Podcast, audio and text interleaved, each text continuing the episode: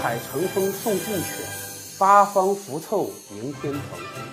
各位乡亲，新年就要来了，陈伟在这里祝您新年大吉，万事如意。列位，欢迎来到这里说事儿。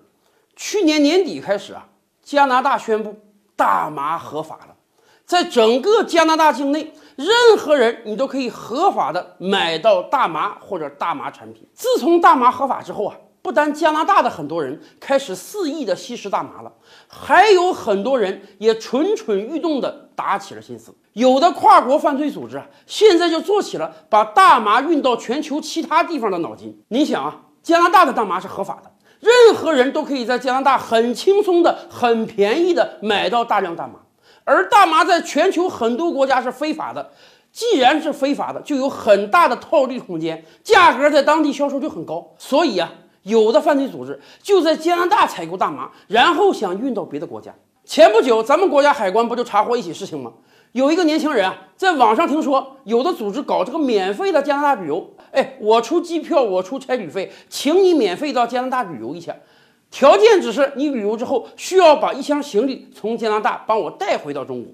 这种天上掉馅饼的便宜事儿，还真有人相信，还真有人就敢去旅游。回来的时候，果不其然被中国海关截住了。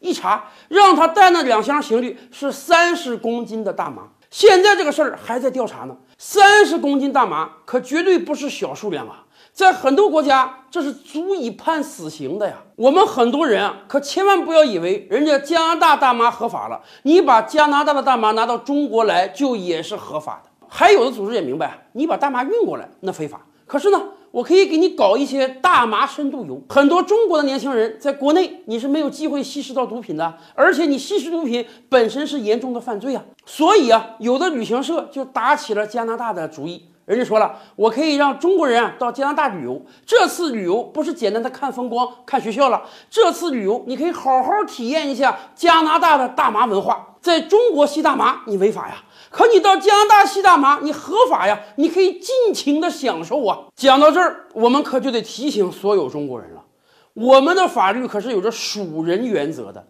什么是属人原则？就是说，只要你还是中华人民共和国的公民，你无论在全球任何一个角落，你都必须遵守中国的法律。中国的法律就是明确告诉你，吸食任何毒品，包括大麻，都是违法的。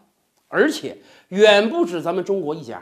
自从加拿大宣布大麻合法以来，全球很多国家，中国呀、日本呀、韩国啊等等，都向本国国民发出了多轮次的警告。警告的内容几乎都一样啊，那就是说，虽然加拿大吸食大麻合法，可是你作为我国国民，如果你到加拿大吸食毒品了、吸食大麻了，你这也是一个违法行为，你回国也会遭受惩处的。我们知道啊。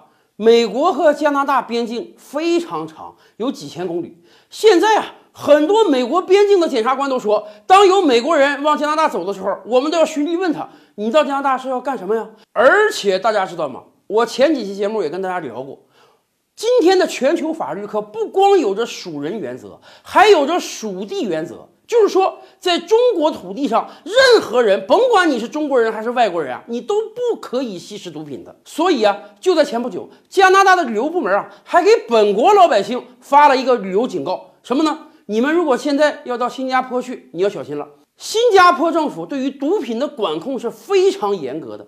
新加坡政府现在甚至有可能对所有加拿大公民一个一个进行抽检。原因很简单，加拿大大麻合法。那么理论上讲，所有加拿大公民每一个人都有吸食大麻的可能性，所以新加坡就只能默认啊，每一个加拿大公民都有可能吸食过大麻，因此人家就要对你进行抽检。如果抽检到你这个加拿大公民吸食过大麻，那么对不起，根据属地原则呀，新加坡是不允许在新加坡土地上有人吸食大麻的，轻则要把你这个人遣返。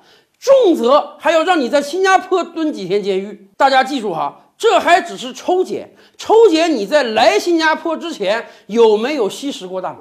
你如果说身上不小心携带了那么几颗大麻，那么对不起，可不只是几天牢狱之灾了。不要忘了，新加坡可是有着鞭刑的。而且这则警示说，未来可能不只是加拿大的公民了。拿着加拿大绿卡的外国人，在加拿大长期居住的留学生，这些人未来都有可能成为各国政府抽检的对象。也就是说，在加拿大境内你是合法的，可是你的老百姓去到世界各国的时候，都有可能成为抽检的对象。